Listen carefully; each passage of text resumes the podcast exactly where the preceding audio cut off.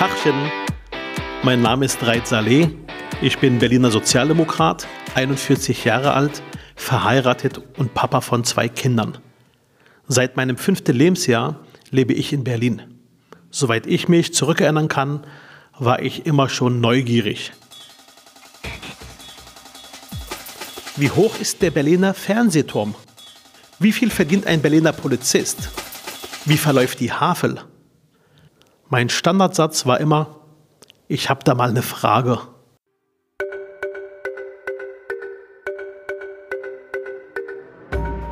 Ich finde, Politiker sollten öfters mal wie Kinder sein, sich umhören und Fragen stellen.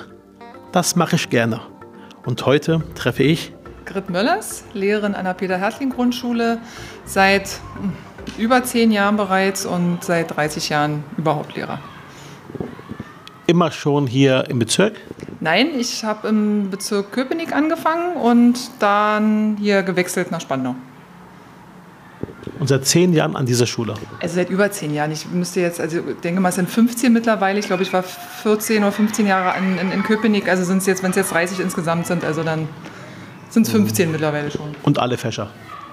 Im Prinzip alle Fächer, außer Navi, äh, Gesellschaftswissenschaften, habe ich alles schon durch, ja. An dieser Schule waren auch Nichten und Neffen von mir, äh, die hier unterrichtet worden sind. Ich selbst bin im Förderverein der Schule. Auf mich macht die Schule immer einen sehr guten, einen sehr sortierten Eindruck. Engagierte Lehrer, engagierte Pädagogen. Was ist Ihr Eindruck ähm, von Ihrer Schule?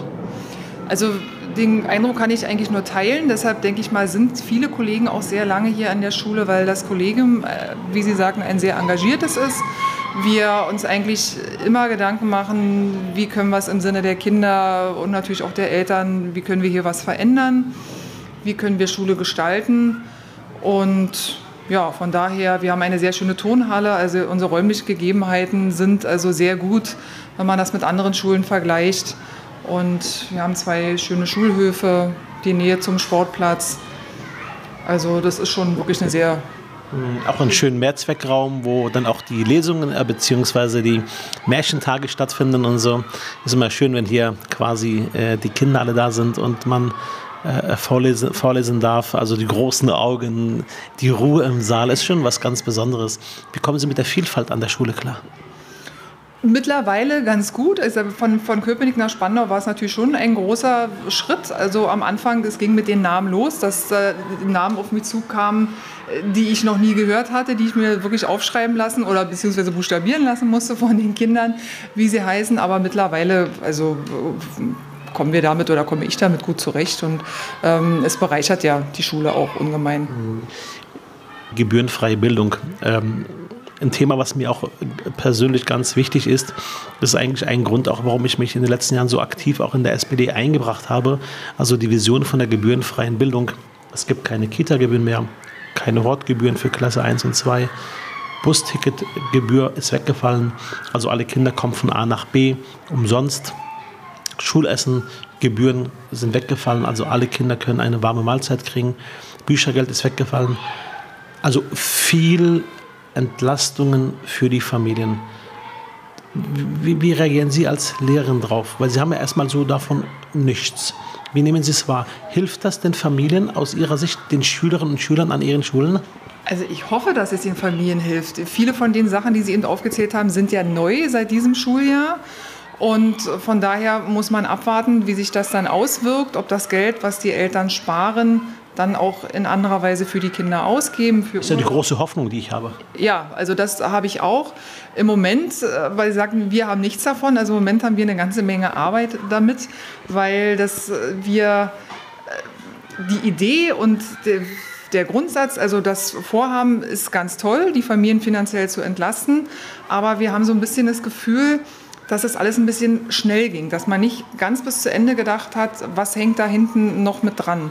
Ob es das Busticket ist, Viele Eltern haben ihre Kinder nicht geschafft. Bis zum 10. Juli war ja der Stichtag. Die Informationen sind ja alle rausgegangen. Haben die Eltern das einfach verpennt oder wie erklären sich das? Also ich weiß nicht genau. Wie gesagt, wir haben wirklich mit den Kindern, wir haben nicht nur die Zettel ausgeteilt, ich habe mit meinen Kindern gesprochen und habe gesagt, dass es ganz wichtig ist, dass die Eltern die Kinder anmelden.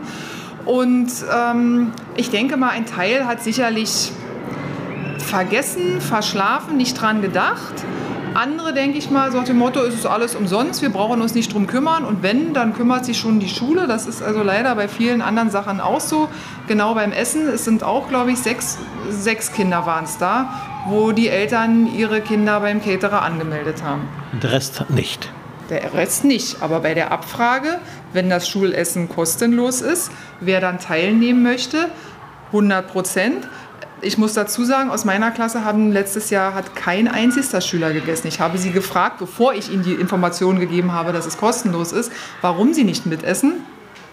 Denn sie haben ja auch einen langen Tag. Sie haben mehrmals in der Woche bis zur siebten Stunde Unterricht und ich habe mich da schon gewundert, dass kein einziges Kind dort Mittag ist. Vielleicht spielte da das Thema Geld eine Rolle. Vielleicht wollten einfach die Eltern das Geld nicht ausgeben. Also es kam auch vor, aber es waren auch Gründe, nicht vor, vordergründig. Es wurde genannt, Mutti kocht sowieso zu Hause abends, wir essen zu Hause abends warm, es schmeckt nicht. Einige haben auch gesagt, es ist zu teuer, aber es war nicht so häufig. Und bei der Abfrage denn, wer ist dann, wer nimmt am Essen teil, wenn es kostenlos ist, dann war das 100 Prozent, wir nehmen eben am kostenlosen Essen teil. Aber da sage ich jetzt als jemand, der diese Idee quasi mit erfunden hat, äh, Erfolg. Oder sagen Sie eher, man nimmt es mit, aber man, man schätzt es nicht? Eben, also das ist, dass man es mitnimmt. Sicherlich ist das das Ziel, dass, dass die Eltern das auch wahrnehmen. Aber es leidet so ein bisschen äh, die Wertschätzung dieser Sachen. Das ist so viel geworden und das ist für die Eltern, für die Kinder natürlich dann auch alles selbstverständlich. Es ist alles kostenlos und diese Wertschätzung der Materialien, des Essens. Also ich bin jetzt jeden Tag unten in der Mensa mit gewesen. Es ist also ein riesen organisatorischer Kraftaufwand für uns als Schule. Und auch für den Caterer, für die Essenfrauen, die waren teilweise nur zu zweit. Das ist also eine Sache, die eigentlich, wir sind da zu fünf, zu sechs, haben mit ausgeholfen, aber das ist eine Sache, die kann nicht mhm. ewig so bleiben. Ja, weil den Kindern müssen teilweise erstmal Tischregeln, Tischmanieren beigebracht werden. Wir müssen einen Tischdienst einführen, den es ja vorher nicht gab. Und wir haben im Moment jetzt Schüsselessen. Die Kinder bekommen also nicht ihr Essen aufs Tablett und gehen damit zum Tisch, sondern es werden äh, Klassenwagen fertig gemacht, wo die Schüsseln mit Essen draufstehen. Die kommen dann auf die Tische, die Kinder tun sich selber auf. Dann entstehen natürlich Probleme, die ersten beiden tun sich so viel auf, dass die Schüssel dann leer ist. Die letzten kriegen dann am Tisch erstmal gar nichts mehr, da muss nachgeholt werden. Am zweiten Tag war nach dem zweiten Essendurchgang, die, waren die Nudeln alle. Weil die es gab Nudeln? Es gab Nudeln mit äh, Soße, also mit Gulasch. Mit Tomatensauce? Nein, mit Gulaschsoße. Und viele Kinder haben dann nur Nudeln gegessen oder sich so oft nachgeholt, dass auch die Caterer, also die Frauen, den Überblick verloren hatten, wie viel haben sie jetzt ausgegeben durch diese Schüssel. Das sind doch Anfangsschwierigkeiten. Vielleicht pendelt es sich ja ein am Ende, oder? Es muss sich einpendeln, auf jeden Fall. Weil, wie gesagt, der Dauerzustand, dass da fünf, sechs Lehrer und Erzieher da rumwuseln und mithelfen, den können wir absolut nicht leisten. Und wir können nur hoffen, ich weiß nicht, ob da noch auf jeden Fall eine dritte Kraft mit dazu kommt vom Caterer. Also, das ist auf Dauer ist das echt nicht zu stemmen. Ich habe die Hoffnung und, und an der Stelle sage ich auch ein großes Dankeschön wirklich an an alle Lehrer, an alle Erzieher, an den Schulen, an die Caterer äh, für diesen Kraftakt. Aber wenn man eine Entscheidung trifft, muss man überlegen, wann, wann setzt man sie um. Und wir hatten gewusst, es wird anfangs Schwierigkeiten geben, aber in der großen Anzahl hat es am Ende doch noch funktioniert, weil auch in den Bezirken eine gute Organisationsstruktur da war. Und ich glaube, es ist ähnlich wie mit der Einführung der gebührenfreien Kita. Am Anfang gab es Schwierigkeiten, später hat sich das Ganze eingependelt. Ich glaube, das ist vielleicht eine Sache, über die man in einem Jahr nicht mehr spricht. Ja, das mag sein. Es wäre vielleicht aber gut, also hier sind ja Baumaßnahmen für die Mensa, waren ja alles schon geplant. Es wäre vielleicht schön, wenn das, wenn, denn das war ja abzusehen, dass viele Schulen gar nicht ausreichend große Men Mensen mhm. haben, dass man vielleicht erst diese Baumaßnahmen hätte abgewartet, dass zumindest die baulichen Voraussetzungen da sind. Die Sachen mit dem Tischdienst, mit dem Aussehen, das sind Sachen, die, die, äh, die rütteln sich dann schon zusammen. Aber diese Voraussetzungen, ich habe gestern gesehen, die erste Dingrid-Grundschule, da wurde ein Zelt, wurde ein Zelt aufgestellt. Provisorisch, genau. Ja, provisorisch dass man vielleicht das erstmal, dass die baulichen Voraussetzungen da gewesen sind, dass die ausreichend Plätze, Stühle, Tische, ja, denn wir mussten ja unseren ganzen Tag anders rhythmisieren. Mhm, genau. Bei uns haben Kinder Pause und gleichzeitig haben Kinder Unterricht. Das bedeutet, dass Kinder, die auf dem Hof sind, dürfen nicht so laut sein, dürfen nur bestimmte Bereiche, die sie vorher genutzt haben, dürfen sie nicht mehr nutzen, weil die Kinder, die Unterricht haben, dadurch gestört werden. Und das ist natürlich auch sage ich mal, eine Einschränkung der, der, der Kinder, also für alle. Also von der Sache finden Sie es gut, aber organisatorisch hätte man es besser organisieren müssen? Ich denke mal etwas langfristiger und überlegen, was hängt da dann alles noch mit dran, Okay. um das dann besser vorzubereiten. ich. Das heißt, welche Note geben Sie uns für die ganze Sache? Ach je, für die Idee oder für die... Für die Idee plus Umsetzung. Sie können da zwei Noten geben und eine Gesamtnote. Okay, also für die Idee würde ich sagen, also eine, ja, eigentlich eine Eins, weil das ja eine ganz tolle Sache ist.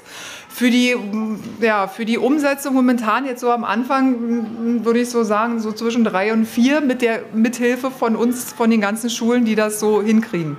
Das heißt, eine Gesamtnote wäre dann 3 plus, 2 minus? Naja, eher, eher drei plus. Okay, damit kann ich leben. Ähm, neben dem ganzen Thema Entlastung der Familien, also die Vision, der Traum von mir, dass ich sage, wir wollen Familien entlasten. Viele können sich Berlin gar nicht mehr leisten. Berlin wird immer teurer. Haben wir in den letzten Jahren auch ähm, andere Maßnahmen getroffen, wie das Brennpunkt-Schulprogramm. Manche sagen dazu Bonusprogramm. Es war auch eine, ein Baby quasi unserer Fraktion, dass wir gesagt haben, wir wollen an den Schulen, die Bedarf haben, zusätzlich Geld geben für pädagogische Unterstützung. Fühlen sich als Lehrerin, wenn Sie rückblicken, die letzten Jahre in Berlin, ähm, von der Politik verstanden, unterstützt? Oder gibt es auch manchmal Situationen, wo, wo Sie auch wütend sind, weil Sie sagen, die Politik plant an uns vorbei? Die, die gibt es definitiv, weil man manchmal das Gefühl hat, da werden Entscheidungen getroffen von Leuten, die äh, keine Kinder haben oder nicht überlegen, was, was heißt das dann mit Kindern umzusetzen. Also die Situationen sind natürlich schon da. Dass, wie gesagt, wie Sie vorhin sagten, wenn Sachen, wenn Ideen geboren werden, dauert es natürlich eine Weile, bis sie umgesetzt werden, bis das alles so klappt, wie man sich das vorstellt. Aber es ist manchmal schon so, dass man sich so ein bisschen überrumpelt fühlt. Ja, das, was eingeführt wird und man so nicht wirklich ähm, damit dann so schnell umgehen kann. Schulplatzmangel in Berlin. Spüren Sie schon, dass da was auf uns zukommt? Also das auf jeden Fall. Die Klassen werden immer voller. Jetzt schon? Ja, also wir haben in ganz vielen Klassen haben wir Frequenzen über, über 25 Kinder. Und also das merken wir deutlich. Und wir bekommen ja auch diesen modularen Ergänzungsbau, diesen MAP. Also da ist es ist ja auch geplant, so dass wir also in Zukunft nicht nur dreizügig, sondern vierzügig, also einer Klassenstufe laufen wir jetzt ja schon vierzügig, dass wir dann generell vierzügig laufen. Also das merken wir schon, weil die Klassen werden immer voller. Und Und damit auch die Belastung für die Kolleginnen und Kollegen größer. Ja, und, ja für, für alle. Also für die Erzieher, für die, für die Lehrer, auch für die Kinder in den Klassen.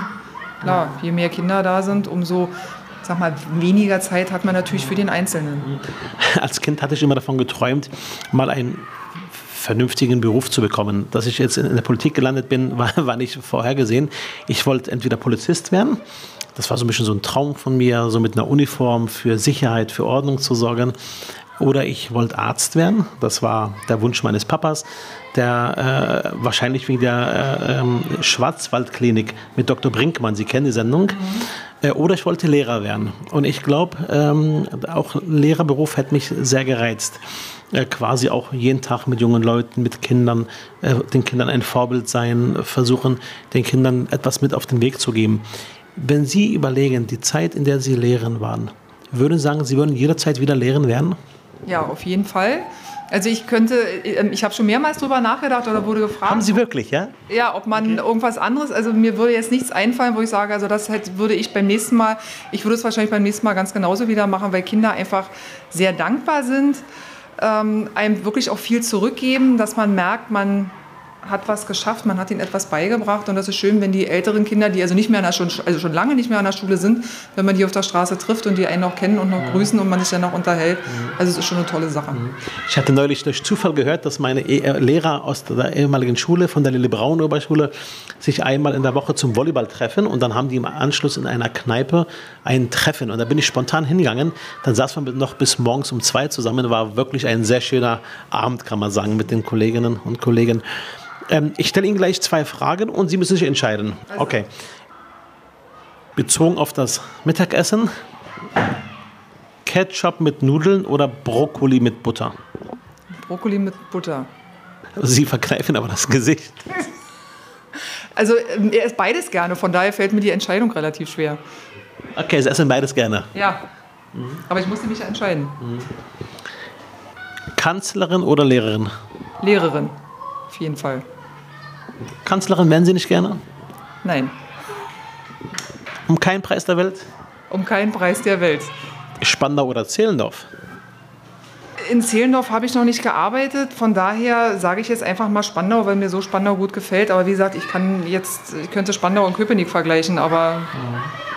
Mathe oder Deutsch? Deutsch, auf jeden Fall, weil Mathe, ich habe zwar Mathe auch im Studium gehabt, aber ich bin zufrieden, dass ich Mathe nicht so häufig unterrichten muss. Fasching oder Sonntagsgebet? Fasching, weil ich mich gerne verkleide. Döner oder Currywurst? Currywurst. Okay. Schlecht gelaunte Eltern oder schlecht gelaunter Rektor? Lieber schlecht gelaunte Eltern. Die habe ich nicht so häufig. Den Rektor habe ich jeden Tag. Sehr gut. äh, letzte Frage. Auto oder Fahrrad? Fahrrad. Sa Sage ich einfach so, wenn ich die Wahl habe, äh, was mit dem Fahrrad zu erledigen, also wenn es die Distanz erlaubt, greife ich eher zum Fahrrad als zum Auto. Vielen Dank fürs Gespräch. Gerne.